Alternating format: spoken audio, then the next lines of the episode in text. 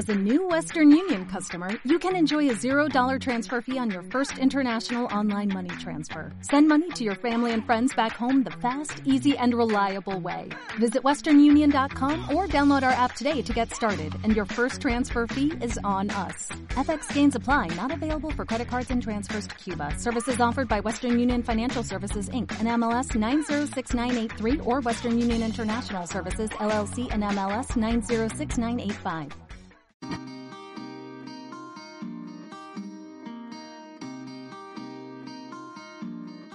Salir de la Matrix. Esta vez has decidido salir de la Matrix y no hay vuelta atrás.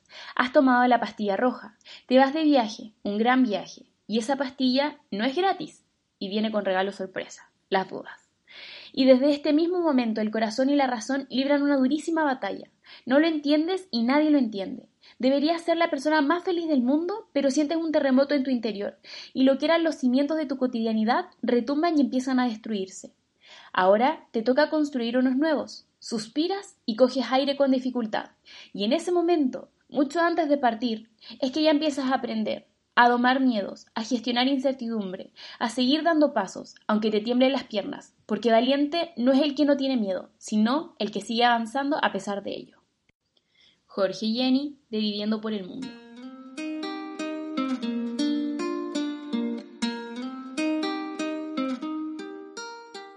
Bueno, bienvenidos a el podcast de la Jay. La verdad es que este es un podcast que todavía no tiene nombre, pero eh, bueno, este es el segundo capítulo y nos encontramos con... Yo soy Germán, soy de Argentina y llevo tres meses acá en Nueva Zelanda. Eh, yo soy Francis, llevo un mes y no sé, como tres días por acá en Nueva Zelanda. Hola muchachos, mi nombre es Harold Ruiz, tengo 23 años, soy colombiano y hace 10 meses estoy en Nueva Zelanda. Eh, yo soy Millaray, soy de Chile y llevo tres meses y, y un poco más acá en Nueva Zelanda. Yo soy Jimena, soy de Colombia y llevo seis meses, seis meses aquí en Nueva Zelanda. Yo soy Santiago, yo soy de Colombia y ya llevo 7 meses acá en Nueva Zelanda.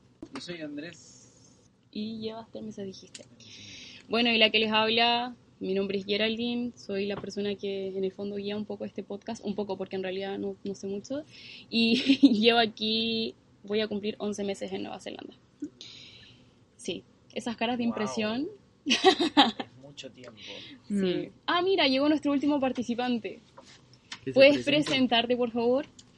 Hola, soy Cristian, eh, llevo cuánto tiempo? ¿Tres meses y medio? Ajá. Más o menos. Sí, ¿no? Sí. 14 de noviembre. Ah, ya. Sí, más o menos tres meses y que medio, una cosa así. Mm, Sí. ¿Y qué más? Eres argentino. Y soy argentino, exactamente, sí, de Buenos Aires. ahora aquí estamos todos. El tema de este podcast es el lado B del viaje, lo que nadie te dice antes de partir. Para comenzar, yo estuve averiguando y hablando un poco con las personas.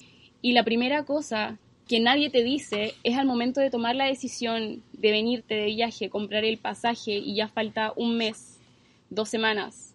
¿Qué sintieron? Quiero saber qué sintieron, porque nadie te dice eso. O sea, primero te dicen como, te vas de viaje, te vas a, la incertidumbre, pero un viaje siempre es riqueza, te va a ir súper bien, vas a llegar cambiado porque vas a ganar tanto, pero nadie te dice lo que sientes un mes antes del qué va a pasar? previaje, claro.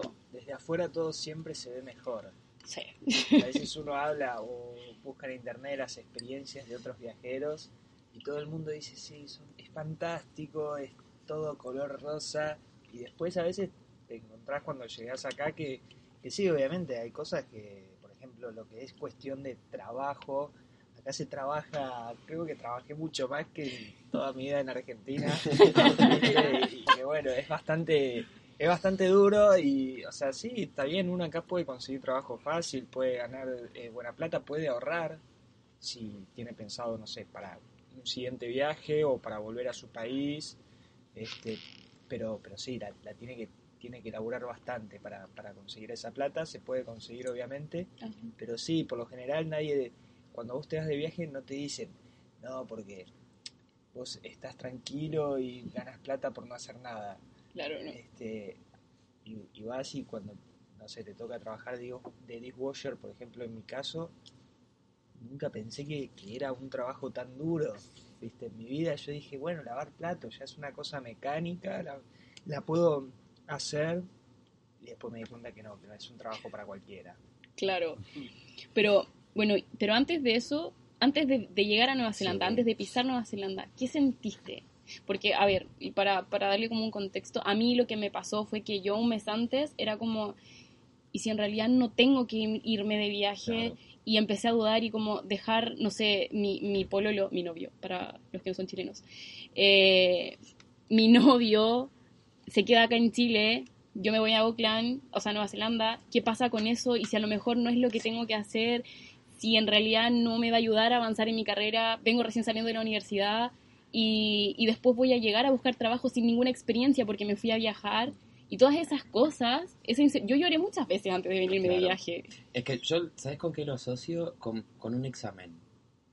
Es decir, cuando vos vas a dar un examen, estamos hablando de un examen en la universidad, donde sea, un, eh, eh, importante. Imagínate el- el examen más importante de, de, no sé, de tu carrera o, o que hayas estado en el colegio, y que por ahí, una semana antes, te agarra todo eso. Me va a ir mal, no voy a pasar, esto va a ser una mierda, no sé nada, y sabes todo en realidad. Pero es, es la incertidumbre de qué es lo que va a pasar Sí. sumado a eso, que uno sí tiene bien presente, creo, no sé, o sea, mi, mi- por ahí mi historia es como medio diferente a la de ustedes, porque yo ya vengo viajando. Ustedes creo que el- Mm. la mayoría vinieron desde sus países directamente acá. Ujú. Entonces, o sea, como que el proceso ese de, de desarraigo, por así decir, de desapego, lo hice, lo, lo- o sea, lo fui haciendo, lo, lo voy haciendo, porque creo que tampoco es automático, pero si uno sabe, y en el caso de ustedes es más tajante, porque ustedes es como que sabes que llegó el día 30, que tenés que volar, ¡pum! Dejaste Chile y se te empieza a entender a hacer una, una vida toda nueva. Hasta que llega eso, uno es imaginación pura, te pueden contar 25 cosas. No, la vas a pasar bárbaro, como decía el flaco, la vas a pasar bárbaro, qué sé yo. Oh, vos estás en Nueva Zelanda, estás comiendo kiwi todo el día y hablando al pedo, y en realidad nada que ver, o sea, estás viviendo también acá, ¿entendés? O sea, pero el punto ¿entendés? que la gente que lo ve como desde, desde afuera, que no está metido en esto, piensa como que es que estamos todo el día de joda. Claro. Y que si no estás de joda, estás todo el día riéndote. Y no, uno vive, uno es un ser humano acá. Pero en lo personal, a mí lo que me pasó, sabía muy bien que cuando dejaba Buenos Aires, había una parte mía, o de mí, o de Cristian, que se terminaba. No sé cómo explicarlo, pero como que sabes que ya haces darle un cierre, entendés a la vida que vos tenés allá. Después te venís acá. Y, y puede ser que extrañes un montón y demás, pero también uno tiene que tener presente que si vos volvés a tu Colombia, a tu Bogotá, ella a su Bogotá, vos, o sea, a Chile, ya no va a ser lo mismo, nunca. No, porque uno ya cambió. Uno cambió, la gente cambió, la gente que vos querés que esté por ahí tiene otros compromisos y nunca va a estar como el, el grupo perfecto de tus amigos. Mm. Mm. Entonces, o sea, uno como que eso sí lo tenía bien presente, que decía, el día que yo dejaba Buenos Aires sabía que podía, puedo volver, me encanta, extraño mucho, pero sé que nunca va a ser igual a lo que fue. Pues a mí antes yo antes de viajar toda esta vuelta porque fue difícil para mí porque yo no sabía si iba a lograr llegar acá. Porque mis papás al último no me quisieron apoyar lo del tiquete. Entonces me dijeron, le vamos a darle el tiquete para Estados Unidos para que usted se vaya a viajar. Y yo con todas las ansias de venirme, entonces me fui para Estados Unidos. Pero, o sea, yo estaba metida que me tenía que venir. Y no estaba segura porque mi familia no me apoyaba, porque decía para que se viera a Nueva Zelanda. Yo le pero es que yo tengo, porque saqué primero la visa turista. Entonces me decían para que se viera a Nueva Zelanda, mejor vaya y trabaje en Estados Unidos, y ella se consigue la plata y se viene acá a Colombia y ya. Y yo quería Nueva Zelanda para estudiar inglés, para tener otra vez experiencia, no solo trabajar, bla, bla. El caso es que me fui para Estados Unidos, trabajé 20 días, chicos, 12 horas. O sea, literal, que al otro día no me podía levantar porque tenía los pies hinchados de la lavandería, porque era una lavandería grandísima. Y hasta que conseguí los cuatro, eh, bueno, la plata para el tiquete de, de Estados Unidos a Nueva Zelanda. Y ya lo compré desde, ya cuando tuve la plata lo compré y ya, ya era esperar, pero ya era como, ah, lo tengo. Pero ya después de pasar tanta mierda ya en Estados Unidos, yo digo como esto va a estar súper relax. Y sí, cuando llegué estaba súper relax porque no, no había conseguido trabajo por lo de la visa turista. Pero me pareció algo súper nuevo, súper, súper nuevo, diferentes cosas, eh, costumbres, porque acá se ven muchas cosas como muy random, como muy Mm. extrañas que usted dice, pa- o no sea, te como, adelantes, no como aquí, pero bueno, eh, sí, eso fue lo que sentí. Esa fue mi experiencia. A, a mí me parece, yo creo que todos los, todos los puntos de vista de nuestros son súper importantes, obviamente, porque Mm. cada uno es una persona. Exacto. Pero no sé ustedes, yo no quiero dirigir el podcast ni nada, pero así me interesa mucho saber esa misma pregunta con alguien que tiene un hijo. Ay, sí. O sea, ¿cómo fue, digamos, o sea, tu, tu, cómo fue la decisión esa, ¿entendés? Un mes antes de decir, bueno, me tengo que ir, Sí. sabiendo que va, ¿cómo fue? Debe haber sido muy fuerte. Pues vean, este proyecto de Nueva Zelanda para nosotros, porque no lo digo pues para mí, este proyecto es de nosotros como familia, fue hace como seis años atrás. Eh, nosotros estábamos en Colombia, eh, mi esposo en ese momento pues no teníamos hijos, él ha amado este país con toda su vida desde que lo conoció. Entonces aplicamos una visa, se la negaron, dijimos, bueno, no, no queremos más Colombia, Eh, yo tengo un hermano en Chile, yo le dije, me voy para Chile a ver cómo nos va, porque en ese momento pues pintaban como la tierra de, de- de la miel y la leche. Y en verdad esos primeros años fueron muy buenos, gracias a eso yo estoy acá porque pude ahorrar. Después, eh, bueno, nació mi hija, Chile se puso un poco complicado en la parte de seguridad, en la parte laboral. Yo le dije a mi esposo, definitivamente tampoco quiero estar aquí con mi hija porque yo estaba en Santiago, la contaminación es tremenda. Los de Chile saben. Entonces yo le dije, no, apliquemos, yo, nosotros ya habíamos descartado el proyecto de Nueva Zelanda porque le negaron dos visas. Y nosotros dijimos, pues ya una tercera, ya usted está vetado. Y yo le dije a él, no, yo voy a aplicar por mí a ver qué pasa. Cambiamos de agencia, apliqué, me dieron la visa en dos semanas. Y a mí me temblaba el Claro, ahí, corazón. ahí decís, acá llegó la Yo verdad, le pues ya decía está a la visa. él, eh, Dios mío, ya está, ya me la aprobaron, ya desembolsé la plata del curso que no es poca, que endeudada, estallé las tarjetas de crédito, todo. Dije, bueno, ok. Dijimos, si le aprueban la visa, nos vamos tres meses antes para Colombia a pasear, a disfrutar. Yo decía, entre mí, esos tres meses van a ser eternos, nunca se van a acabar. Yo no quería que se acabaran. Llegamos a Colombia, fuimos a San Andrés, fuimos, bueno, muchos sitios a pasear y yo veía que los días pasaban tan rápido. Le decía él por las noches, ay, ¿será que me voy? ¿Será que no me voy? Venga, ¿será que nos devuelven la Claro, plata? Mm, No, no quiero. fue horrible, fue horrible. Todos los días era una tortura. Llegó el día de viajar. Les juro que en Bogotá casi compro tiquete para devolverme. No me quería ir. Mi hija en el. En el. Ay, eso me pone. Ay, No, bonita, pero si te pones, ¿querés que cambiemos? No. Y en el aeropuerto me decía, no, mamá, no vaya. Ay. Pero yo le decía a mi esposo, me da pánico salir con mi hija al parque.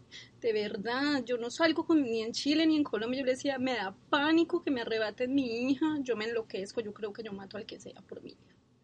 Le dije, no, no, yo me voy, me voy, me voy. Bueno, yo llegué acá, según mi esposo, que él es más fantasioso, me dijo, nada, usted en un mes va a estar hablando C2 de inglés, no se preocupe. en dos meses ya vamos a estar allá. Llevo un mes acá y voy como en A menos 10. No, Entonces ha sido muy harto, difícil. Y, y todos los días estaba a punto de irme nuevamente, porque igual mi esposo me decía, allá en Colombia, no, Nueva Zelanda es un paraíso, usted no ve gente pidiendo plata en la calle, usted lo pintaba como si esto fuera otro planeta, y yo llegué acá y yo le decía a él, pero esto es lo mismo, igual pues uno no dice que no sea seguro, porque es un país seguro, pero uno ve tres peludos en la misma cuadra pidiendo plata, yo le decía, en realidad, tampoco es que yo llegue aquí y ya me tienen los fajos de plata, tenga la visa, traigas. No, es complicado también. Es un país como cualquier otro donde hay que trabajar muy duro, que lo bueno es que no hay corrupción, que es lo que entiendo hasta ahora en un mes, pero es muy duro, muy duro y tener... Yo les digo la verdad, yo no he disfrutado este país porque yo tengo la zozobra de traer a mi hija. Claro. Entonces estoy como enfocada en eso. Entonces es lo único, como decía Cristian, que pensaba en el examen. Yo necesito el IELTS y yo estoy obsesionada con esa vuelta. Y eso me tiene mal, mal. Y hasta que no llegue mi hija, yo creo que yo no voy a disfrutar este país. ¿Y vos sentís que cuando tu hija esté acá vas a poder disfrutar mucho más este país que inclusive Chile o Colombia. Uy, claro, claro, porque cuando uno tiene hijos, uno busca los espacios de los niños. Uno busca como, por ejemplo, el que canta le busca, busca los espacios del canto, el periodista busca sus espacios, por ejemplo, yo, yo he visto, por la biblioteca es fabulosa para los niños, yo no sé si han visto esa Sí. parte de niños, en Colombia no pasa eso, yo voy al Harvard y veo que el espacio para los niños es fabuloso, que los niños están corriendo sin problema, los papás tranquilos, que los niños aquí cuidan los niños, cosa que no pasa en Colombia, entonces yo creo que si ella está aquí, yo sería feliz. ¿Y cuántos años tiene tu hija? Dos. Es una bebé. Ya se sabe las zulemitas. Ay, sí, pero es Sí, súper es muy difícil. duro. Es como, sí, es- eh, o sea, es, re es durísimo. Pero es re interesante también porque habla de una fortaleza que no tengo ni idea de lo que debe ser porque no tengo hijos. Ninguno acá. Pero debe ser como sí, o sea, como muy... Es, la- es el segundo caso que conozco en el hostel. Que, que digamos, Ezequiel es el otro, exactamente, que Ah. tiene, un- tiene un hijo en Argentina y bueno, y se vino. Y sé que por momentos también es... Bueno, estando acá obviamente es duro. Pero me imagino, digo, esto, la pregunta es, es el antes de comenzar el viaje. En- Entiendo a ella, Francis, cuando decía yo no quería que pasen más los días y al contrario, ese efecto te, te produce que Claro. cuando querés acordar, entonces decís, che, faltan dos días y me voy Sí. para no, hasta no sé cuándo. O sea, es... Eh, Loco. Bueno, en mi caso que yo no tengo hijos, mi gatita solamente. yo tenía ansiedad. Y aparte mi visa se demoró más de un mes en que me la aprobara. Entonces estaba ansiosa. Eh, tenía más que miedo, o sí, tenía un poco de miedo que no me saliera la visa, que no la aprobaran. Pero tenía ansiedad y ganas de, de salir un poco de, de mi zona de confort. Eso era. Como de no experimentar cosas nuevas. ¿No sentiste miedo así como arrepentimiento o algo antes de? No, siempre pensé que me iba a arrepentir si no viajaba. Así que en mi caso, que yo soy, bueno, tengo 39, trabajé 12 años en lo mismo. Ay, yo no quería decir eso, pero me encanta porque aquí, bueno, la mayoría somos eh, personas que quizás no tenemos tanta experiencia en, en nuestro trabajo o no teníamos un trabajo tan largo que dejamos, la mayoría, pero aquí hay dos personas, Cristian y Millaray, que para mí, o sea, como que tenían una vida un poco ya armada y que sí, como estructurada y que ya tenían una rutina. Y de hecho yo el otro día les dije que, que para mí, o sea, yo los admiro por eso, porque de un momento a otro Sí. como que dijeron como ya no más, Mm. quiero algo nuevo y, y Claro. llegaron acá y, y para mí es, o sea, es como, Sí, nos lanzamos. Sí, nos lanzamos, como lo diría un chileno.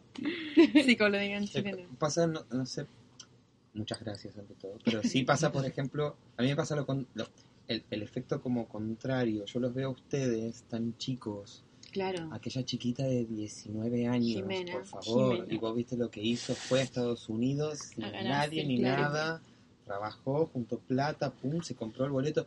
Yo a los 19 años creo que miraba a Tommy Jerry, que no sé si los conocen, es un cartoon de tiempo, eh, ¿Te con, con la chocolatada a la tarde. Eso era lo más loco que Claro. yo hice a los 18 años, claro. O sea, Sí, es entonces verdad. escucho Es esta- admirable. es tal cual, es muy, porque es muy fuerte el desarraigo. Acá Claro. uno siente que está lejos, punto.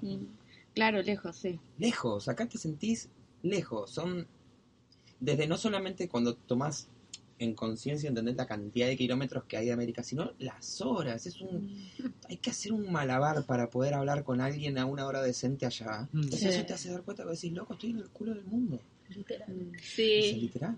por si no lo notaron, somos todos latinos, por si no lo notaron. Y sí, bueno, el segundo punto de, de, de- de esta, de esta lista era el sentirse solo. Nadie Ah, te mira. dice que te vas a sentir solo. Miren chicos que yo nunca me he sentido sola, nunca, porque estuvo Santiago, mi novio aquí, entonces desde que llegué siempre estaba acompañada y nunca me, o sea, al contrario, lo he pasado súper bien con todos ustedes, porque aquí en el staff se crea como una familia, ¿no? Que si no ves a alguien tal día le pasó algo, ¿qué pasó? ¿Dónde está? Pues sí. Literal. Porque nosotros, llamado.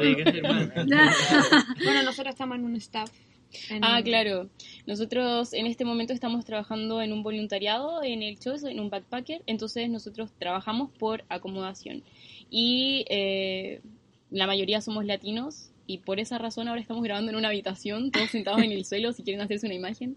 Es muy divertida porque en realidad somos como una familia. Es es bonito eh, sentirte acompañado y levantarte, por ejemplo, y saber que vas a ver una cara conocida. Cosa que no me pasaba antes, porque yo antes de llegar al Choice, por ejemplo, yo vivía en un apartamento con un chino y mm, no sé, era, no era tan agradable para mí eh, y ahí me sentí mucho tiempo sola, sí, o sea, tenía mucho tiempo para pensar, para extrañar a mi familia, para decir qué estará haciendo mi mamá, eh, qué estará haciendo, no sé, mi prima, mis amigos, en- qué estoy haciendo acá. Sí, Sí, o sea, uno se cuestiona esas cosas y, y nadie te las dice. sí. Sí, por ejemplo, Santiago, cuenta que cuando tú llegaste, ¿qué te Ah, pasó? sí, yo llegué acá y estuve literal, o sea, yo, empezando que cuando yo llegué, a mí me aprobaron la visa una semana de empezar el curso. O sea, a mí me dijeron, la aprobaron la visa se va tres días después. O sea, fue así todo rápido. ¿En Colombia te dijeron Colombia. eso, Santi? En Colombia, Tipo, sí. Te, roban la visa tres días, te tenés Sí, que o ir. sea, a mí, a mí me aprobaron la visa un jueves y yo viajaba el lunes. Ah, Oh, barato el tiquete. oh my god. Sí, empezando por ahí. Y llegué acá y pues un mundo totalmente diferente, solo sin tener expectativas, o sea, con las expectativas de qué va a pasar, qué es esto, qué voy a ver acá, o sea, todo es muy diferente. Y claro, en cuanto a la soledad es otra cosa totalmente diferente porque tú no conoces a nadie y estás en un lugar que no conoces. Y que además no hablamos español y el idioma. Esa La es barrera. el idioma es otra barrera. Entonces ahí se siente uno muy, muy, muy solo. En, en algunos momentos de crisis, porque como todos tenemos crisis, Mm. la soledad nos, nos da duro.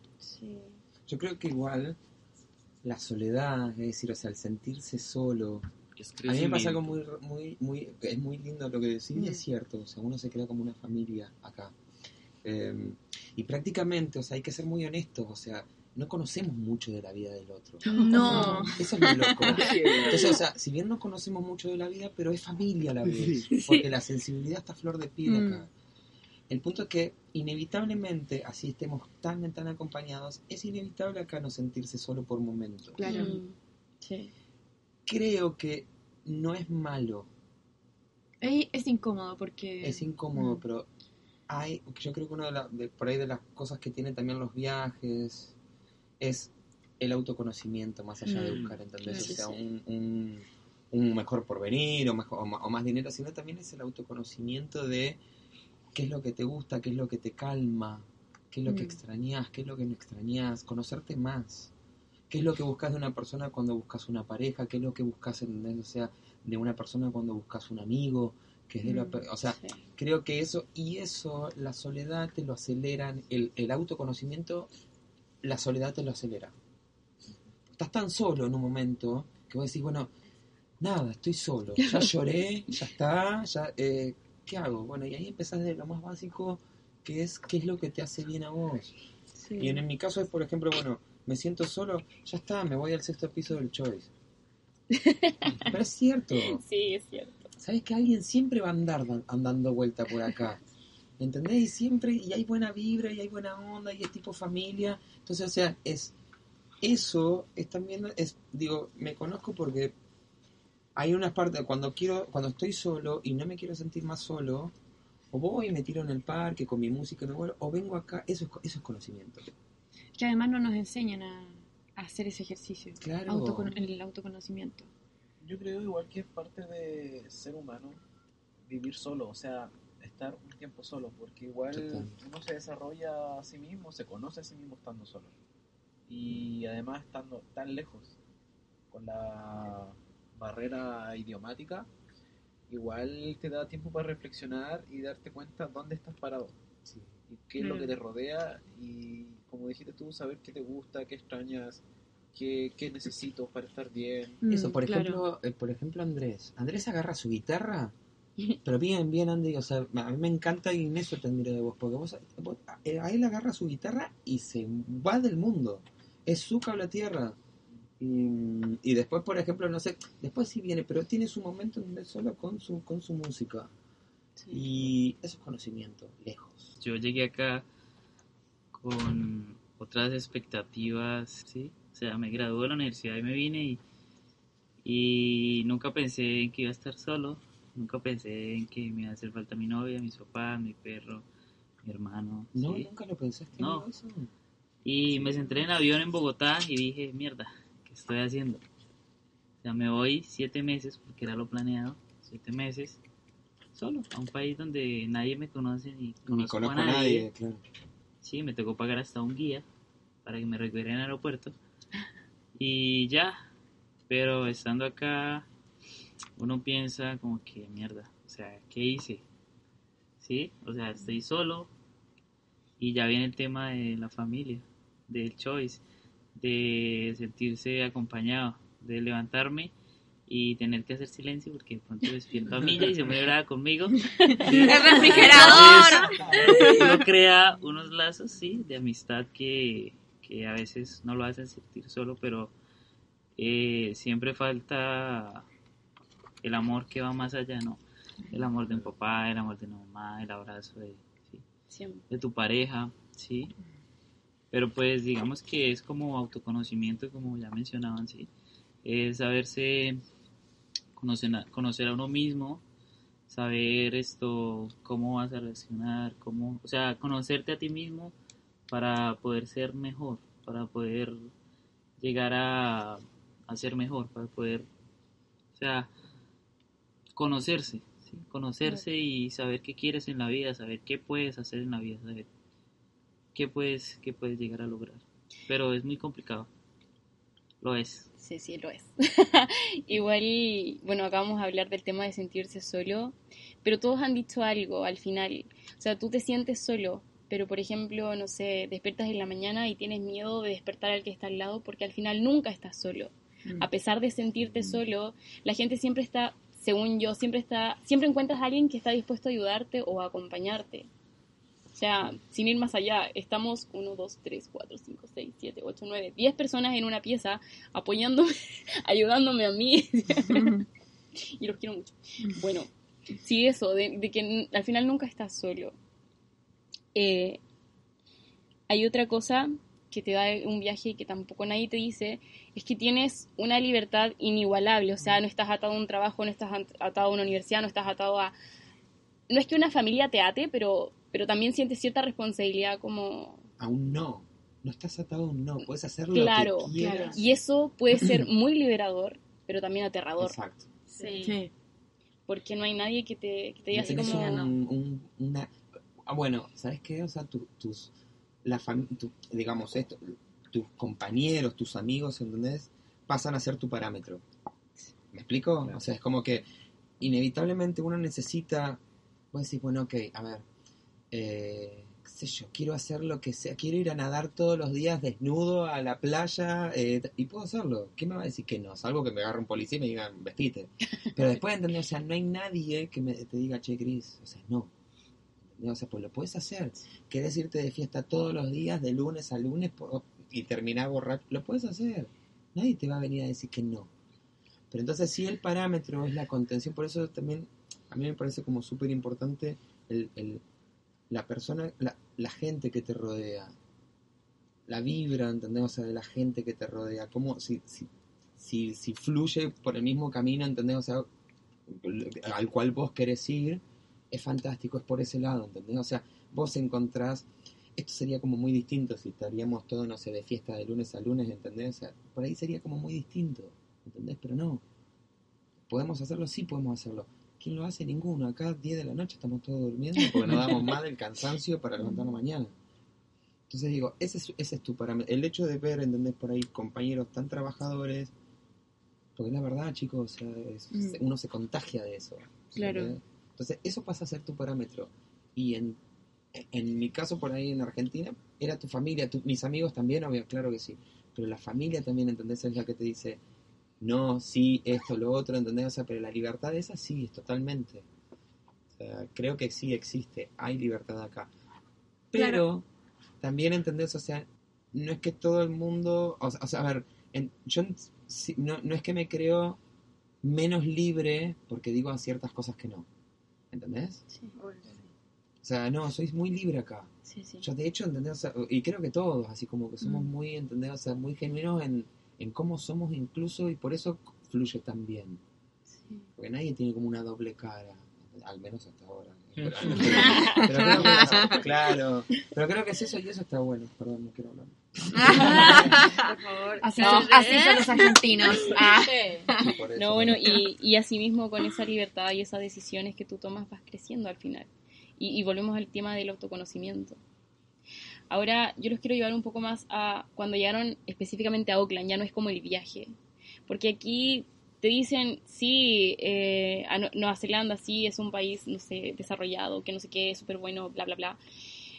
Pero tú vienes con expectativas de, por ejemplo, que vas caminando por la calle y tú no te vas a encontrar un, un vagabundo. Mm. ¿Qué les pasó con eso? Uy, sí. Eso, ahí viste la, me Sí. parte la cabeza pensar en eso. Claro. Es que uno se desinfla, de verdad, que es que ¿No te llama la uno... atención? ¿No? De, de las, con las Ah. posibilidades gorda, que tiene este país que haya gente en No, el piso. porque en todo el mundo hay parásitos, en todo y no quiere trabajar por más de que tú le brindes el plato de comida, por más que le brindes un buen sistema de salud, por más que le brindes un buen sistema educativo, por más que le brindes oportunidades. Hay gente que viene Sí. a este mundo a no hacer nada. Es verdad. Pero yo no lo creo desde ese lado, porque, por ejemplo, a mí me choqueó mucho esto, que haya vagabundos en un país donde sobra trabajo, o sea, salís a buscar a y en una semana también. conseguís.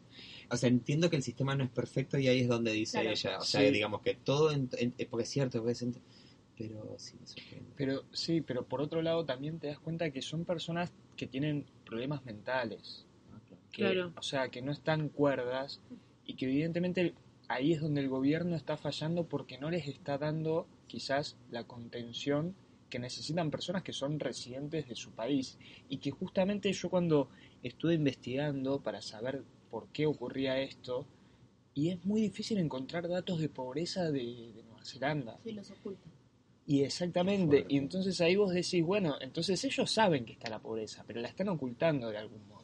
Está bien, la pobreza es mínima, pero justamente lo que pasa ahí es que el problema, no se están haciendo cargo del problema, que está bien, no es económico del país, no es en estructura de acá, sino es un problema que ellos tienen en cuanto a cierto sector de la sociedad que evidentemente no saben cómo manejarla, no saben qué estructura poner para que estas personas que no pueden trabajar, porque es así, una persona que los ves gritando en la calle, Son adictos, además. también la, la drogadicción también acá está presente, o sea, las drogas están en todas partes del mundo. Y acá justamente otra, la segunda cosa que me sorprendió fue eso, que, que había mucha más droga de la que yo creía que iba a haber. ¿Dices que drogas? Entonces, ¿Es- ¿En serio le sorprendió eso? a mí me sorprendió. No, a mí no. No, a mí tampoco. A mí sí me sorprende lo de, lo, lo de, la, lo de la droga, chicos, van a Europa y es peor. Anda a España.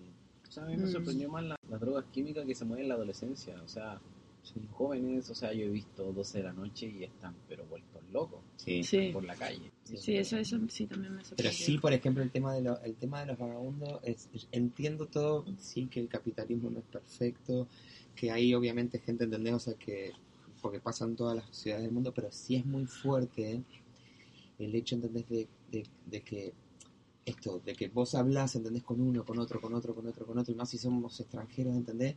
De que, no en mi caso por la edad, pero todos aspiran, ¿entendés? A tener una working holiday visa, ¿entendés? Que es posible. Sí, y esta gente que tiene todo encima, todos son ciudadanos, nacidos acá, qué sé yo, que esto y que el otro, no laburan.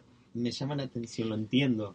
Pero me parte la cabeza. Sí. Porque no, lo no, no claro. puedo creer, Sí, no o sea, a mí también me llama la atención algunas veces eso porque tú ves eh, chinos, coreanos con super autos y, y los maurís que son de aquí recogiendo basura. Sí. Qué loco. O sea, yo- O Es que ellos reciben un dinero mensual, además. Sí, Ah, entonces, bueno. Lo- a mí, por es, es elección propia. Sí, por eso. Es que la, la mendicidad es un negociazo. Usted Sí, imagínese sí, claro. sentado ahí. No, a mí no me sorprende ver la gente en la calle. A mí me sorprende ver la persona que está en la esquina y va para allá y se devuelve a darle un billete de 10 dólares al vagabundo. Eso a mí me sorprende. Yo le decía a mi esposo, ¿cómo era que fueran a Colombia? Gente así. La gente no tiene esa conciencia de pensar, pero es que este es un vago que aquí hay un poco de trabajo, o, o si tiene problemas mentales, hablemos al gobierno. Pero me sorprende ver la gente cómo se devuelve a darles dinero. Yo, por ejemplo, cuando voy para la escuela en la mañana veo al vagabundo sentado en la puerta de mi escuela con el super celular, el super smartphone, así que no creo que tenga problemas porque está así hablando. Bueno, yo no sé qué dirán en inglés porque no les entiendo mucho porque yo- enredado. mm. Y después se para y yo estuve viviendo en el Fat Camel. Y ahí uno llega el vagabundo con su tarjeta a pagar la noche y duerme ahí al frente de uno. como si nada. Otra chica la vi en la biblioteca mirando el Facebook, peinándose, maquillándose y volvió y se sentaba Bueno, en la biblioteca la gente pasa, hay mucho le daba plata. Yo decía, pero qué cantidad, billetes. Yo decía, bueno, es moneditas, billetes. Yo decía, no, es un negocio.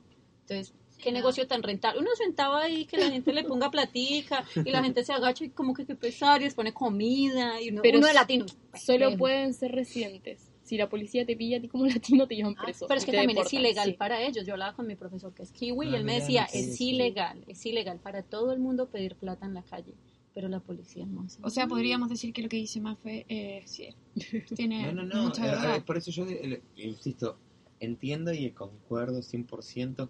El sistema no es perfecto y en toda ciudad grande del mundo hay gente vagabundeando. Naturaleza. Y que Sí. quiere, Sí, y que quiere, es su elección finalmente, es su elección. Igual recalquemos esa parte de que tienen mejor celular que nosotros y tienen internet. Eso me, me indigna. Ah, Sí, porque aquí bien caro y bien malo que es el internet. sí. Es caro y malo. Hoy sí, el internet le sorprendió que, bueno, por lo menos para mí el internet yo siento que es más lento acá en Auckland. Sí, es Sí, muy lento, es que imagínate dónde estamos. Claro. No. A mí se me parece muy mal. Cuando menos pienso veo a mi hija ahí como robotizada, no sé, está pixelada. Igual. Francis, tipo, perdón, no, igual- Sí, sí, sí. no, no, es fantástico. Verla, verla hablar por teléfono a la mañana, porque tipo, corta un tomate y uno no sabe si le habla al tomate, si le habla a alguien, si le está hablando al, al gringo de enfrente que está en la Y yo cocina. soy, ¿qué hubo? Pórtese Claro. bien, no le pegue a la abuelita, venga acá. Bueno, una cosa aquí que, bueno, esto es antes, un poco antes del viaje, las pretensiones que ustedes tenían al llegar aquí y Oh, decir como. ¿saben qué? No, yo estoy dispuesta a trabajar en- de todo, porque en realidad, claro, voy de viaje y qué sé yo, pero llegar aquí y saber lo que en realidad es ganarse la vida Mm. sin idioma y, o sea, con, con barreras del idioma en el fondo, ¿qué, qué, qué les pasa con Pará, eso? yo quiero, eh, esto ya sé que es un poco, pero levanten la mano si hay alguien, que- a ver, ¿quién se le cruzó por la cabeza decir, yo baños no voy a limpiar? Yo soy el primero. Ah, bueno, somos solo dos, ¿en Ah, serio? A tres, No, yo somos tres. Se lo juro, pero no por nada, por hacerme el, pero porque eh, es, es eso, venía con unas pretensiones, yo decía, "Eh", pa, me hicieron así, ¿entendés? Claro, la vida como que me hizo, ¿entendés? Sí. Vaya al baño. Y a la cocina Ah, después. en mi caso yo venía súper preparada a todo. Yo y cuando empecé a trabajar como lavando lavaplatos, y las primeras veces que me mojaba entera, porque no sabía usar la wea, o me ponía a, lavar cualquier cosa, y cuántas veces terminé mojada entera. Porque me rebotaba el agua con- sucia, y yo pensaba y me reía y decía, bueno, a esto vine. Es como... Es parte de la experiencia. Sí. Yo igual también, yo vine con, o sea, mis pretensiones acá era conseguir un trabajo, no me importaba de Mm. qué. Sí ir avanzando con el tiempo, digamos, no empezar, por ejemplo, el- la primera semana de lavaplatos y cuando cumpla el año volverme a Argentina lavando platos todavía. Mm. O sea, mi intención es mejorar mucho el inglés y empezar a aprender a hacer otras cosas. O sea, a medida Lo- que el inglés mejora, Claro. conseguir mejor trabajo. Pero lo que sí es que me pegó, la vida me pegó el cachetazo de decir, estos trabajos que yo estaba dispuesto a hacer, me di cuenta que no me los puedo bancar. Son durísimos. que son durísimos y que obviamente uno a veces los tiene que hacer. Pero eso de alguna forma como que me motiva todavía muchísimo más a avanzar en el idioma, a aprender eh, otras funciones como puede ser barista, bartender, Mm. no sé, hasta peluquero se me pasa por la cabeza de aprender. eh, porque sí, hay trabajos que son muy duros y que yo en su momento estaba dispuesto a hacer y me di cuenta que no, no me da el cuero para hacerlos. Mm. Y, y una cosa que vas a decir tú de la peluquería y de esas cosas, bueno, yo sé que un peluquero tiene que estudiar, pero las habilidades básicas de, no sé, por ejemplo, arreglar un baño, eh, no sé, pintar las paredes, cosas que son, no sé si básicas, pero son fáciles de aprender, que, que probablemente todos podríamos Son tenerlo. cotidianas. Acá te dan mucho trabajo de eso.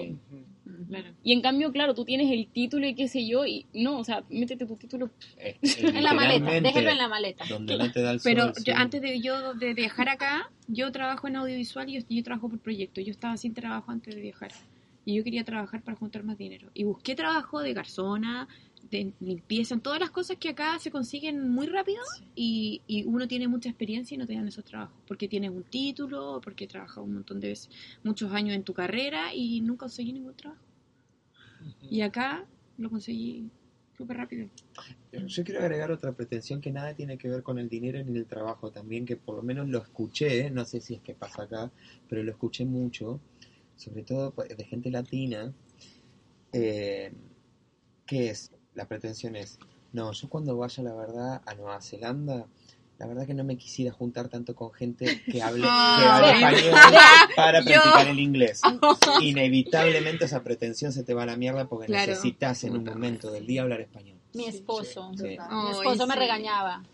Me hace el favor y solamente habla con gente que hable en inglés, porque si se va a ir a hablar español, pues se queda aquí. Claro. Yo le decía, bueno, pues sí, es decir, uno no sabe nada, es todo, todo lo que me decía mi esposo antes de venir, como ya vivía acá.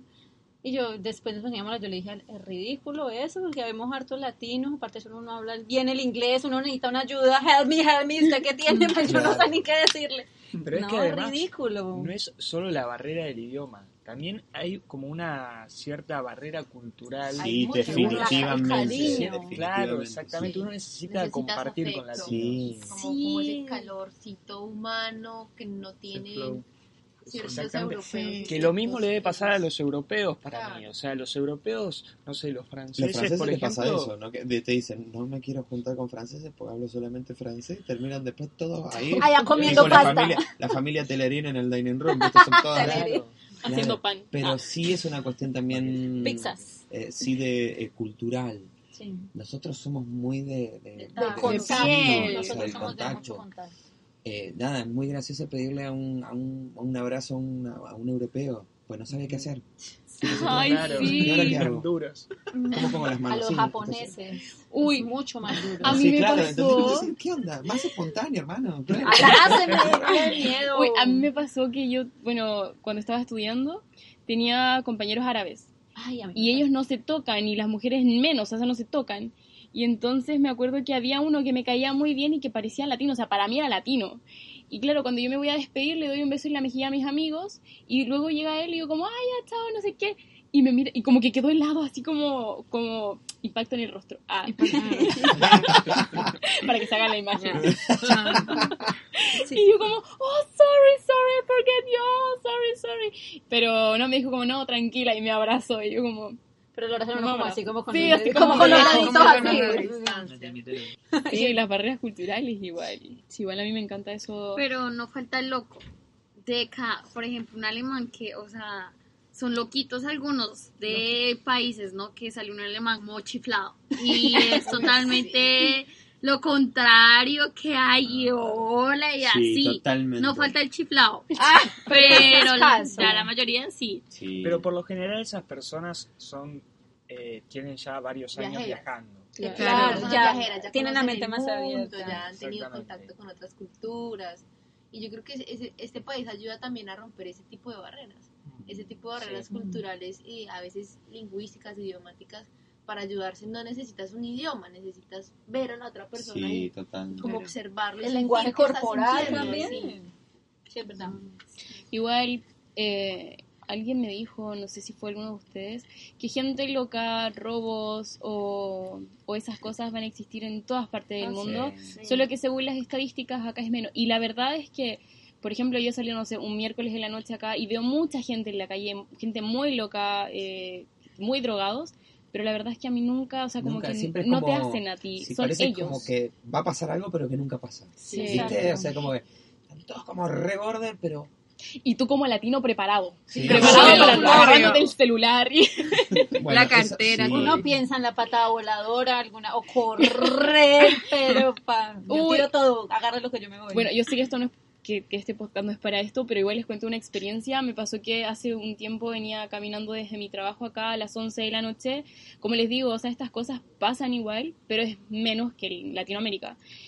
Y bueno, viene un, un kiwi, un maorí, no sé, era de acá, y me habla en su inglés eh, rápido, con slangs, un poco extraño. Eh, los kiwis hablan un poco como los chilenos el español, o sea, tienen muchos, chilenos, muchos sí. slang y tienen y hablan muy rápido para que entiendan. Entonces yo iba escuchando un podcast en español y en eso me habla un un maorí, creo que era maorí. Y yo le digo como, me saco un, un, un audífono y me dice algo y yo le digo, no te entiendo, no te entiendo. Y como que se acerca como drogado con esos ojos perdidos y yo, fa, corrí. latina. Corrí, llegué a la esquina, me di vuelta y el tipo como que me gritaba fuck you, fuck you, pero siguió caminando, o sea, no le importó que yo me corriera. pero sí, o sea, eso me pasó hace como un mes atrás. Claro, pero ahí, o sea, ¿qué, qué pensaste? ¿Que te iba a robar? Sí, Eso, no, que me iba a agarrar, me iba a violar, no sé, Ah. o sea, No, a mí también me pasó eso, como para esos meses que estaba, que salí como a las 12 de la noche y había como un callejón y había un señor, como un tipo maorí, con una, con un tipo máscara de taparse como la nariz y la boca, pero yo sentí que me iban a violar, que si yo me metía a ese callejón, mejor dicho, latina. Sí, Mi mamá me enseñó, si usted está sola con un señor, váyase de esa calle. Yo Disfrute, yo- relájese, porque Sí. Yo me di una media vuelta y salí corriendo para otro lado.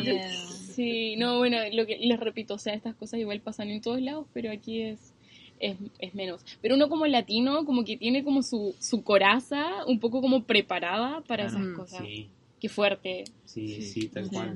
es un trauma. O sea, es, para, que es decir. fuerte, es cierto, es que es fuerte, pero a la vez digo, está bueno, porque tampoco, chicos, el mundo no es así como esto. O sea, la verdad, digo, el mundo en general, esto es una burbuja hermosa, linda, qué sé yo, que estoy... Pero la verdad que en cualquier parte del mundo, ¿entendés? O sea, yo también acá cuando recién llegué, que me ponía, me sentaba en la escalera y se te acercaban los maoríes con unos dedos de gorila así, decía. ¿qué viene a decir este tipo? Yo me quería salir corriendo.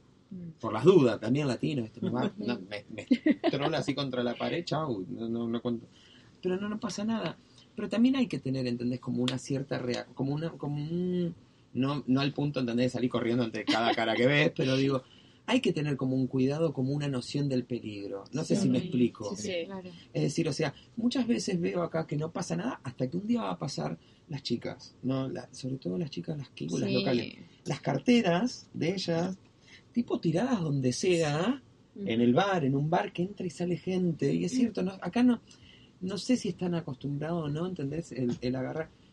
Pero también tenés que tener un mínimo de conciencia de que puede llegar a pasar. Y si tenés, no sé, tus documentos, tus cosas, tu, tu esto, ¿entendés? En la cartera, tenés que tener un poco de cuidado. Claro. Es como que el hecho de que no, no pasa nada, no pasa nada, se relajan a una Sí, manera claro. de que, ¿entendés? O sea, y, y, y el hecho de, de tener, de por ahí de nuestros países, ¿entendés? O sea, que sabemos dónde venimos, que tampoco es, eh, eso también hay que aclararlo. La gente de acá tiene una noción, y la de Europa tiene una noción de Latinoamérica que parece que van a pegar un pie así, los van a cagar a tiros a todos. Ah, sí, los van a secuestrar. eh, O que le van a, don- a arrancar los órganos, eh, literalmente, ¿eh? O sea, es la, la, vos hablas, la primera pregunta que te hace un europeo que no conoce América es, qué lindo, tengo muchas ganas que ir. ¿Es peligroso? Sí, es Sí. cierto. Esto es por lo que ven en la televisión, claro, ven, ¿entendés? El, el delincuente que mató a uno en Bogotá es la única noticia mala que ven. Y no ven, ¿entendés? Todo lo lindo que tiene Colombia. De Argentina también ven, salen las noticias, ¿entendés? No sé, de que le pegaron un tiro a un inglés caminando por el centro y bueno, pasa, sí. Pero no es que entendés que todo el mundo que bajás del avión y escuchás los tiros, o que te va a volar una flecha en el medio del cuello y te va a matar. Pero en la noción que hay es esa. Sí, yo la otra vez estuve, estaba en el tren esperando a Mafe porque trabajábamos juntas y se puso un kiwi a hablarme, pero era kiwi, no era maorí. Y empezamos a hablar de dónde eres y, ya. y yo tenía la cartera en, en las piernas. Tengo la costumbre de dejarla en las piernas o ponérmela cruzada. Y me preguntó que porque si en mi país todos tenían la cartera tan así afirmada. Sí. Y yo como... Pero ya es como costumbre, porque a mí me pasa. Pero tampoco la tenía firmada, sino que la tenía encima de las piernas. No al lado ni nada, y como que le llamó la atención eso. Qué loco. Y yo ahí dije, pero sí, mm, es normal para mí. Sí, es que ya uno inconscientemente, viste, Claro. ya se empieza a cuidar sus cosas. Claro. Sí. Y ya es como que tiene las cosas suyas cerca, el teléfono, la billetera, Sí. todo, inconscientemente lleva a un punto. Y acá es como Es medio cultural. difícil Mm. Sí. Está muy cultural. Igual todo eso es psicosis cultural, o sea, so- psicosis Sí. latinoamericana, o sea, no... Sí. No, yo no dejo mi cartera en cualquier lado. Yo tampoco. Yo cuando llegué aquí dormía con la cartera así bajo la almohada, se los juro, con la cartera bajo la almohada dormida y yo pendiente que no me fueran a abrir el bolso. ¿No Terrible. les, no les pasó que iban caminando por la calle? A mí me pasó. O sea, iba caminando por una calle sola y iba caminando normal, tan, tan, tan. Y cuando sentí que alguien venía detrás mío, ah, y eso que uno dice, uy, me van a robar. Aquí fue, Claro. ya valí. ya valí. Sí. Y es esa psicosis, que uno en Colombia no, no camina tranquilo. Que si viene alguien detrás, uno voltea. Es que lo van a robar. Sí, me van a robar. Sí, y aquí no, aquí. La gente corre. Y uno llega con ese. Uno llega con ese trauma, porque es un trauma. Sí. Y se va, se va desvaneciendo poco a poco. Sí, sí. Sí, yo Pero es, es muy cómico. en todo lado, ya. Sí. A mí me dijeron, Nueva Zelanda es seguro. Entonces yo agarré mi celular con el GPS y lo tenía como a un metro de distancia de mí para ver las calles. Y nunca me pasó nada. O sea, igual las experiencias que igual yo le acabo de contar y todo es una en 10 meses. Y ni siquiera es que quizás me iba a hacer algo, a lo mejor quería, no sé, pedirme un cigarro. Pero yo tuve miedo. Claro. Pero no, miren que ahorita sí toca tener cuidado porque tengo dos amigos en mi clase que le robaron, uno le robaron el celular y otro le robaron la billetera. Vean En toda la latino. Queen. Ah, No. No. Pero Sí, no. Pero mi pregunta es, ¿fue Menos. violento eso? Es decir, fue Se lo tipo, dame el raparon. celular. Se lo raparon. ¿Qué O sea, ah, se lo hizo. Sí, como y que... Se lo Ah, Ah, ah, ah. Y como que los chinos son todos tontos, pues como, ah, me lo robaron. Ya, marica. Me uno dice, no, es como, ay, marica, me robaron. Uno sale detrás del Sí, tipo. pero que, ah, ya, en- aquí, Con toda la Queen. de guardia. Wow. Deme el celular. Claro, ah, ya. No, igual cabe destacar que, bueno, acaban de hablar de experiencias de chinos, pero antes yo había hablado de maorís. Los maorís no son malos, de hecho yo siento que son súper amables, se les entiende mejor el inglés, o por lo menos yo les entiendo mejor el inglés a los maorís que a los kiwis. Encima yo viví con una maorí, ella me abrazaba, era muy amorosa, entonces se acaba de destacar esa parte, o sea, sí, Sí. da miedo porque son grandes. Son Gigantes. Gigantes. Y las mujeres también. Gigantes. Las mujeres Tienen una cara seria. Pero de niño gigante. Gigantes, mujeres y hombres. Las Son mujeres tienen, están al mismo nivel de cuerpo que los hombres. Sí, Es sí. como raro eso. Las espaldas son gigantes de las son mujeres, altas, las sí, piernas son todas. Ojalá yo tuviera unas piernas así como. Sí, grandotas. Con una pierna de esas me hago las dos mías. Sí, Ay. Las dos, literal, ni dos. No, sobra estaba. Estaba los brazos. No, yo sí tengo una amiga que es Mauri de aquí, es súper cariñosa, es amor. O sea, literal, uno a veces tiene un concepto malo porque ven aquí locos en la calle. Pero no, No hay que conociéndolo como generalizar. personas, son divinas, Sí. son muy lindas. Sí. Bueno, y una de las últimas cosas que tengo anotadas aquí es que nadie te dice que cambiar de alojamiento es tan agotador. Ay. A cambiar de alojamiento. Cambiar de alojamiento. Oh, yo no me quiero cambiar. Yo Para- no puedo hablar porque estoy... Mira, yo saqué este hostel por tres noches nomás. Hace Mi idea era irme a una habitación de un departamento para tener mi privacidad y estar más relajado. Uy, Pero al final entré acá en acomodación que eso no me lo esperaba. O sea, yo Eso fue una sorpresa. Claro, o sea, en mi vida yo todo lo que había investigado dije la mejor opción es un departamento, no sé qué. Y después vine acá y entré en acomodación y me encantó, justamente por lo que hablábamos al principio, ¿viste? De que uno Sí. siempre está acompañado y que la verdad que sí, uno a veces necesita cierta privacidad, pero en este Pero momento no es algo que vos digas, Claro, eso. Por ejemplo, ah, yo he tenido gente que me dice, ¿tú, tú vives en un hostel? Como, y las pulgas, y como, yo dije, como, mira, Las gracias al hostel y por trabajar por acomodación, puedo eh, comprarme mi ropa, lo cual que tú no puedes hacer porque no te alcanza, porque has- tienes que pagar un arriendo que vale, marica, te consume todo el este. Y yo sí lo puedo lograr. Entonces ellos dicen, lo miran, dijo, uy, sí. O sea, sí, es un cabezazo que se pegaron. Contra Porque, porque desde que yo, o sea, yo toqué a Oakland y llegué acá. O sea, no me he separado acá porque me parece el hostel más, li o sea, es más Sí, lindo, limpio. más organizado, más limpio.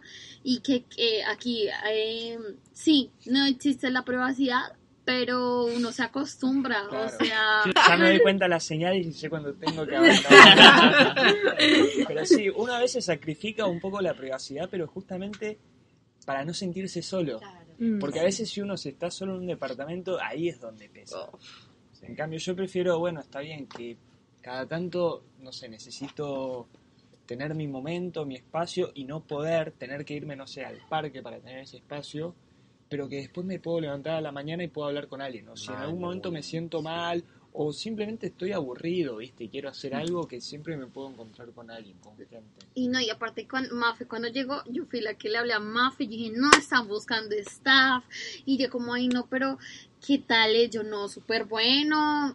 Venga, y dijo, listo, yo voy a quedarme como unos meses y ya después ya yo busco mientras yo...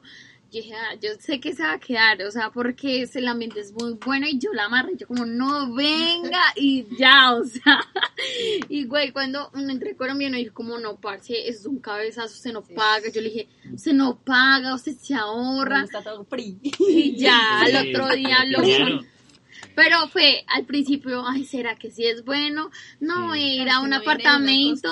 Es muy diferente. Sí, yo claro. sabía. Yo Yo creía gracias- que era diferente. También a Dios porque, o sea, yo pagué un guía y el guía ni sabía a dónde, llevarme. Me decía, pero usted para dónde va, ¿qué ha mirado yo? Yo no sé, lléveme a cualquier lado a quedarme.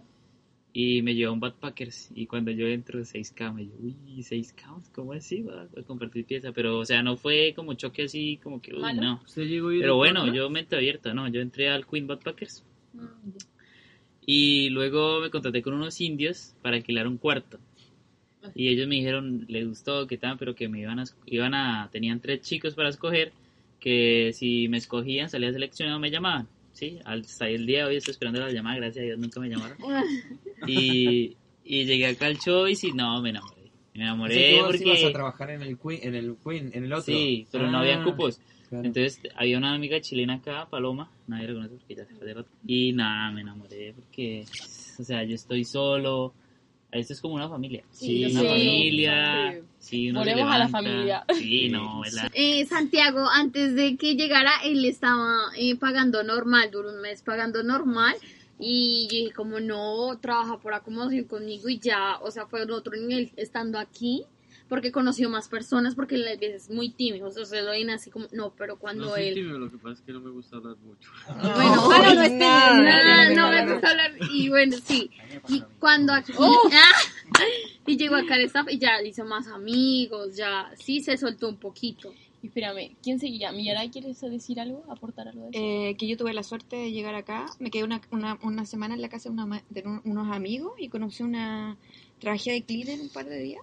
Y ahí conocí a una chica que me dio este dato. Y como y cuando llegué, oh, igual me costó, dije, no voy a aguantar. O sea, una pieza. Es, viviendo con seis personas. Me, me- mezcla hombres y mujeres ni- en este espacio, yo tenía miedo. Yo dije, oh, nunca en la vida lo había hecho. Y yo ya venía de mi Santiago, vivía sola. Bueno, antes de, de viajar me fui a vivir con mi hermano. Y, y pasó la, la primera semana y no fue tan difícil. Y, y me sorprendí de mí misma. Llegué a ordenar. Habían cosas de- que estaban de... no- yo preguntaba, ¿de quién es esto? No, no sé, y nadie sabía. Sí, Y era como éramos que nuevos. estaban hace Sí, como meses ahí. éramos nuevos, ¿Verdad que llevamos casi la misma... Cuando uno le dice a una persona, a un europeo, no, es que yo vivo en un hostel, la gente mm, se hace una idea totalmente diferente de lo Mm. que es este hostel. De pronto no todos los hostels son iguales, pero como que desmeritan vivir en un Sí. hostel. Mm, Creen que uno literal. también. Como que creen que hay pulgas, eh, ese tipo de cosas, y uno dice, no, la vida del hostel realmente no tiene nada que envidiarle a un flat.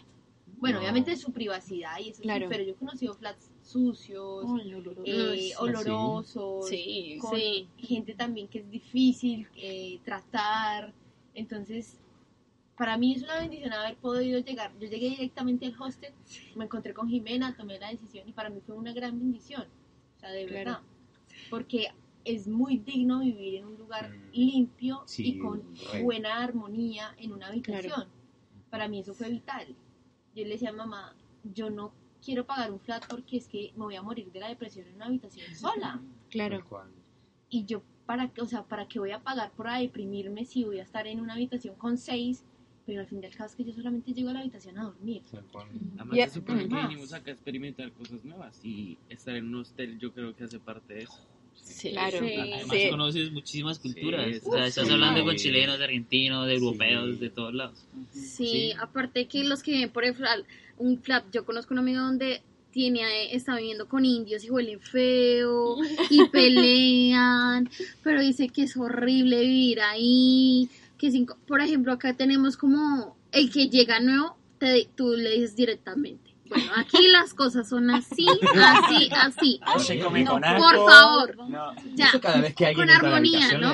Sí. pone- Con armonía. Pero es que a ustedes bueno. le ha pasado, o sea, yo no sé, a mí me han pasado los, los casos de donde el que ronca, el que huele a chucha, el que es organizado, desorganizado. Oh my god, o sea, me ha tocado llevar esos temas, por ejemplo, ustedes en su habitación ya como rigieron eso y ya como que se viven. A mí es el que vive cambiando de huésped, yo, entonces me toca llevar como algo aunque yo no soy la más organizada, no, pero se puede ser desorganizado en su camita. Entonces yo digo, como no, eh, por favor, hoy organizado como el piso, todo, y los olores, o sea, sí, pero así, sí, el que llega yo digo, vea, el piso es organizado, los olores tenemos que cuidarlos, y así. Me ha tocado. Ay, es que- Y en inglés, además. En inglés. Es que el choque cultural es impresionante. Quiero agregar algo que me parece súper interesante porque somos todos de Latinoamérica. Y que hay que demistificar, sacarle el mito de que vivir en un hostel es una mugre. Sí. Pero eso viene, ¿sabes por qué? Eso es bien latino. El europeo tiene muy asimilado Mm. el- la convivencia en hostel. Y no es, para nada no es indigno. En cambio, para vos, al, al común de la gente de Latinoamérica, si le decís, no, estoy en Nueva Zelanda, vivo en un hostel, piensa que estás mendigando Claro. por la ignorancia. Y al final entender, o sea, en definitiva, cuando le explicas esto, de que sabes que la vida de hostel puedes hacer gente que te va a durar para toda la vida cuando en un hotel cinco estrellas no sabes qué pasa al lado. Claro. Entonces la gente ahí se calla la boca. Porque no, no tiene ni idea. O sea, eso, y eso está bueno por ahí de verlo, es cierto, hay, hay, hay, hay hostels de diferente calidad, hay hostels donde, no sé, la cucaracha es la recepcionista, ¿entendés? O sea, y de ahí para adelante es toda una mugre, pero, que, pero que es la verdad, ¿cierto? O sea, Pero literal, pero a mí literal, una mexicana me dijo cómo debía decir yo en un hostel, uy, literal, pero yo no me sentí mal, uy, y no hay cucarachas, eso no es socio, y ahorita me está diciendo que quiere trabajar por acomodación. Mira, ¿ves?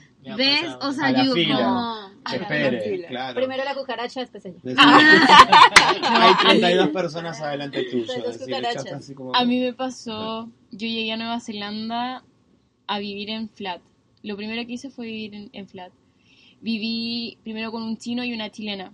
Con la chilena nos llevamos estupendo, pero el choque cultural con el chino fue tan grande porque ellos, bueno, no sé, igual era, era joven, no sé si todos los chinos eran así, pero él era muy... em, a ver, no se preocupaba, por ejemplo, por la higiene del baño. O, o era sucio. sucio. Pero la cocina, él tenía todo lavado en la cocina. Pero, por ejemplo, la mesa donde cocinaba estaba sucia.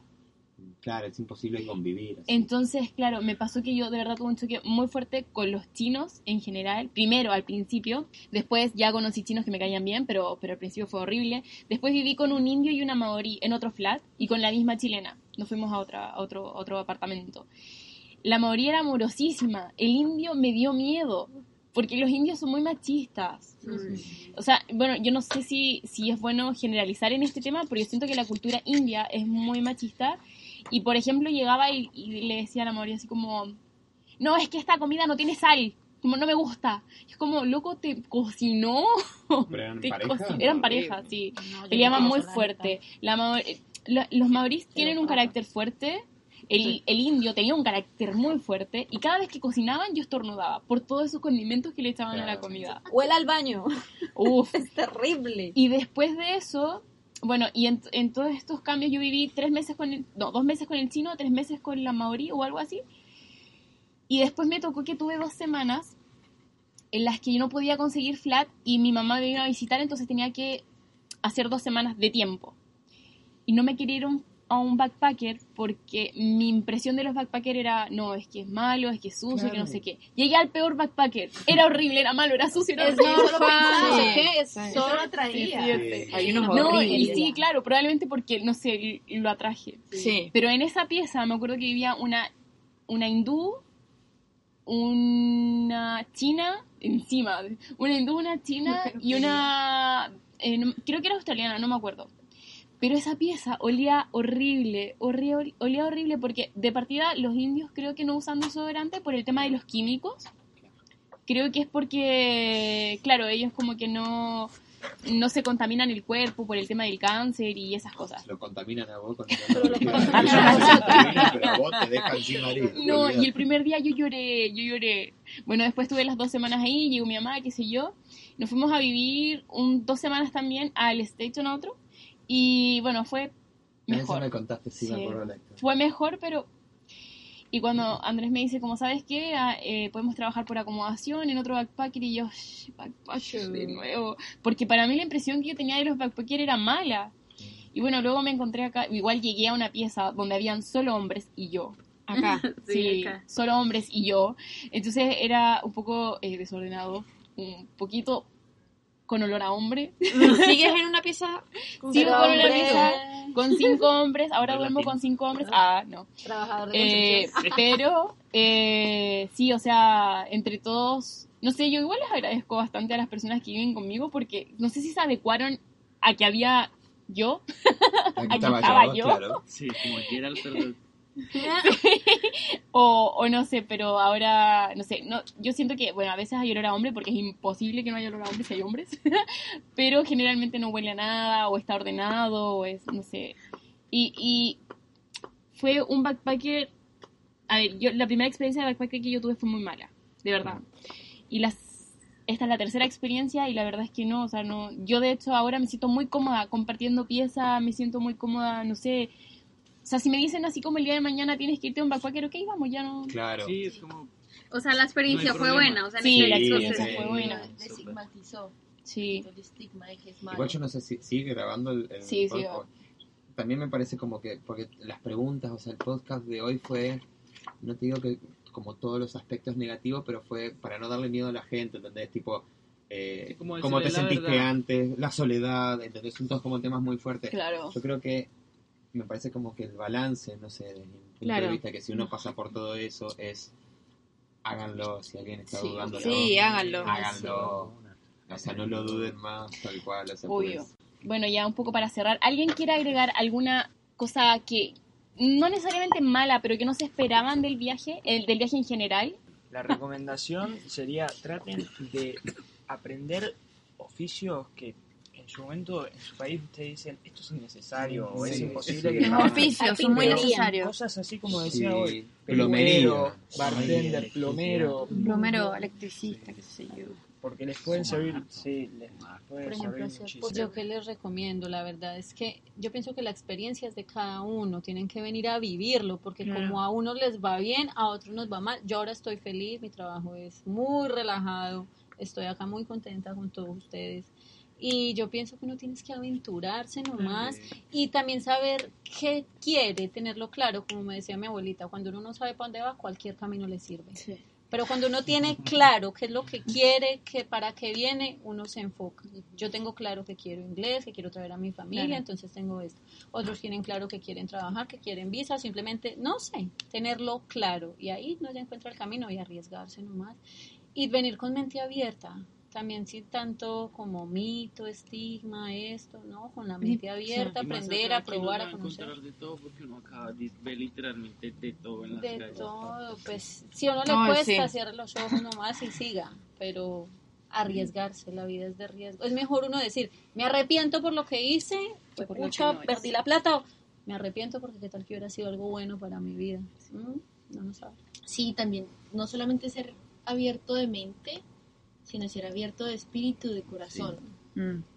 Eh, estar dispuesto a encontrar amigos, estar dispuesto a encontrar amores, porque eso puede pasar. Es decir, alguno puede venir con una meta muy clara, de que yo quiero estudiar inglés, quiero hacer esto, esto y esto, pero la vida también te puede dar un giro inesperado de, de encontrar a alguien o encontrar amigos y decir, realmente yo si quiero eso o lo hago solo por presión familiar o lo hago solo por dinero. O sea, realmente aquí uno viene a reflexionar qué, es, qué te hace feliz. Yo creo que Nueva Zelanda para mí ha sido un punto de inflexión en mi vida donde digo, ok, ¿qué quiero y por qué lo quiero en base a mi felicidad, no en base a mi dinero? Obviamente, pues el dinero es parte de mi felicidad, pero no es el 100%. Entonces, es, es eso, como, como estar abierto también de espíritu a entender qué te hace feliz y, y a poderlo mm, y a dejarte llevar también por esas eh, por esas emociones de la vida de, de- Sí, es cierto. de ser feliz, encontrar amigos, encontrar pareja, encontrar el amor y bueno, aquí hay gente que yo he escuchado casos que la vida les cambia porque conocieron una persona, se enamoraron, cambiaron de país y ahora tienen otro estilo de, otro estilo de vida muy diferente con el plan que venían. Pero es que esa- esas personas lo hacen porque realmente se sienten feliz por eso. Entonces, eso para mí también es, es valioso. Sugiero yo que... Sí, totalmente. Que ven, una, un- alguien acá es muy lindo cuando uno viene literalmente con la mente abierta y tal cual, o sea, con el espíritu, eh, con el espíritu abierto a encontrar a, a que la vida literalmente te sorprenda. Parece una frase rearmada, pero te va sorprendiendo la vida acá. Entonces eso es lo lindo. Que también o sea, es como que las sorpresas. Tenés de todo tipo de sorpresas acá. Pero sí lo que más abunda son las sorpresas lindas. Sí. O sea, eso también hay que aclararlo. Entonces está bueno, digamos, si venís abierto de corazón y abierto de mente, seguramente vas a tener más sorpresas lindas que feas. Así que sí, eso. Mm. Claro. ¿Tú, Harold, tienes algo que recomendar? Algo que, al Choice. que lleguen al Choice. No, sí, que, Que se lleven que se con Bailey. aventuren. Así como hice yo. Yo no sabía ni qué venía a hacer, bueno, a hacer inglés. Pero venía como, no sé, en una experiencia nueva. Y es chévere, es chévere, sí. He pasado momentos difíciles, pero son más los buenos que los, los complicados. ¿Tú, Milla?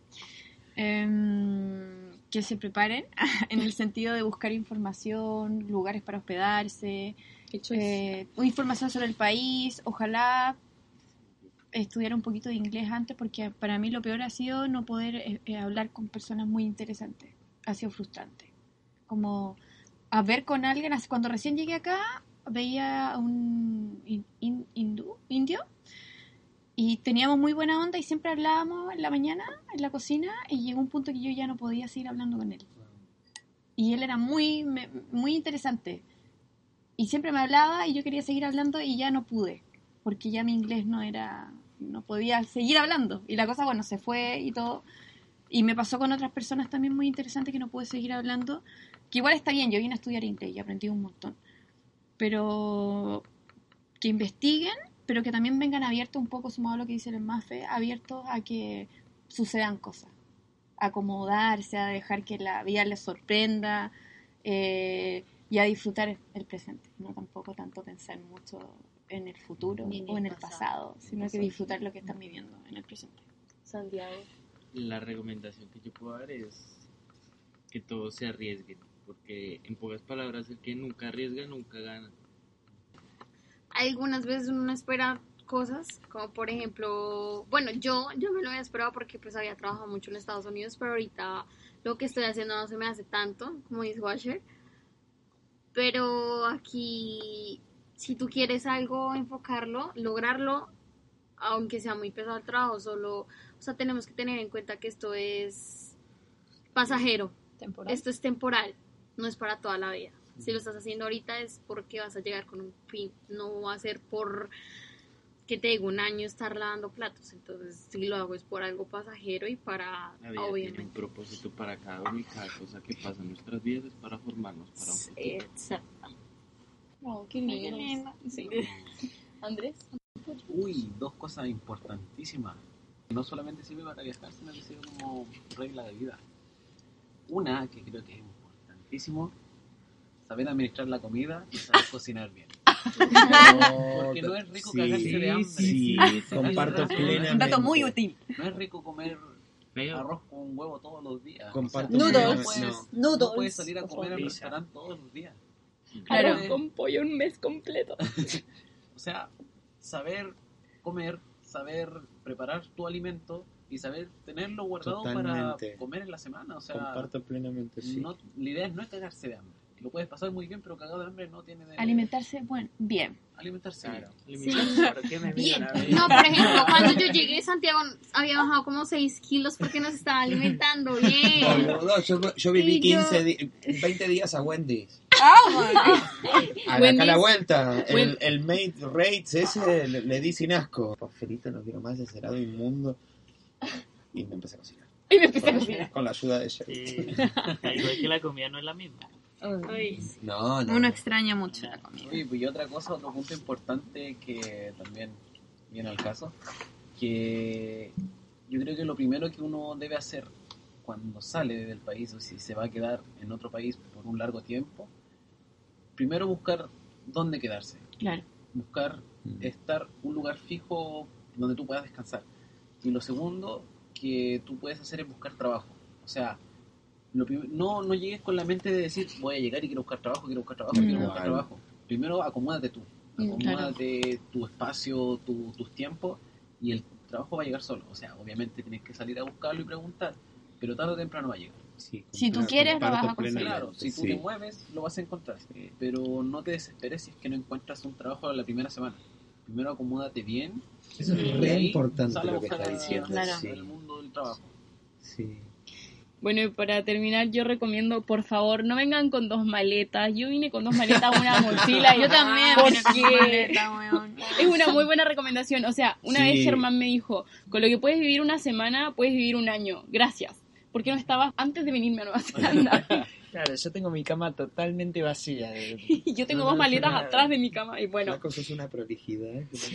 Uno aprende a vivir con poco acá. podría dormir Sí. perfectamente acá. Es igual. es impresionante cómo uno aprende a vivir con poco, eso es cierto. Y te Oye, aprendes a desligar. Y uno se da cuenta que no necesita más Que tampoco. no necesita. No. Y la otra es, tenemos que tener un poco la noción de lo que es el inglés, porque venimos a un país Claro. de habla inglesa.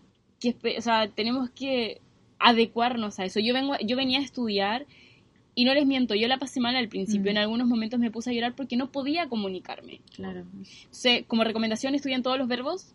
No importa si, o sea, estudien los verbos, sepan cómo se dice comer. Ah. Sí. comer, lavar, eh, comprar, cuánto vale, por favor. Esas cosas son básicas y, y puede que suene chistoso, pero de verdad que yo la No. pasé mal con esas cosas. Sí. Sí, es verdad. Y, y espera, espera el, el intercambio cultural. Abre la mente, abre la mente. Que, bueno, y sumándome a las palabras de mis compañeros, que la vida te sorprenda. Igual no todos venimos por los mismos motivos. Y como lo dijimos al principio, no estás solo, nunca estás solo. El camino más corto a tus metas lo tienes cuando sabes lo que quieres. Y para terminar, nadie te dice el valor que tendrás que sacar al dejar todo atrás. Viajar solo te hará descubrir cosas de ti mismo que quizás no te van a gustar y te va a cambiar la perspectiva del mundo. O sea, nada puede ser tan terrible en un viaje. La verdad es que yo siento que de todas las cosas que, que he vivido, rescato mucho el aprendizaje que he tenido. He aprendido a vivir con poco. eh, he conocido cosas de mí que no tenía idea que existían y que probablemente nunca hubiera, que nunca hubiera aprendido en mi casa. Y sí, o sea, yo abro mi Instagram, abro mi Facebook y veo fotos de mis amigos todos juntos. Y sí, me encantaría estar compartiendo los momentos allá con ellos. Pero sé que acá también voy a estar, o sea, que aquí estoy aprendiendo y que el día de mañana, si son mis amigos, igual van a seguir ahí y que probablemente haya una nueva junta conmigo también ahí. Eso, no estoy llorando. No, no, no. Yo sí. Así que bueno, les quiero agradecer a todos por ser parte de mi podcast. Realmente muchas gracias, me encantan sus comentarios, me encanta, me encanta que, que compartamos esto, me encanta esta energía.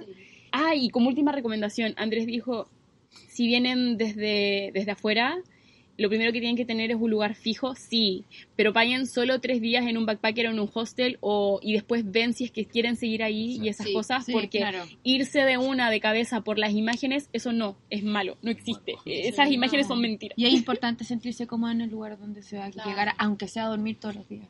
Así que bueno, eso, me despido, si quieren despedir. Adiós. Chao. Adiós. Chao. Adiós, adiós.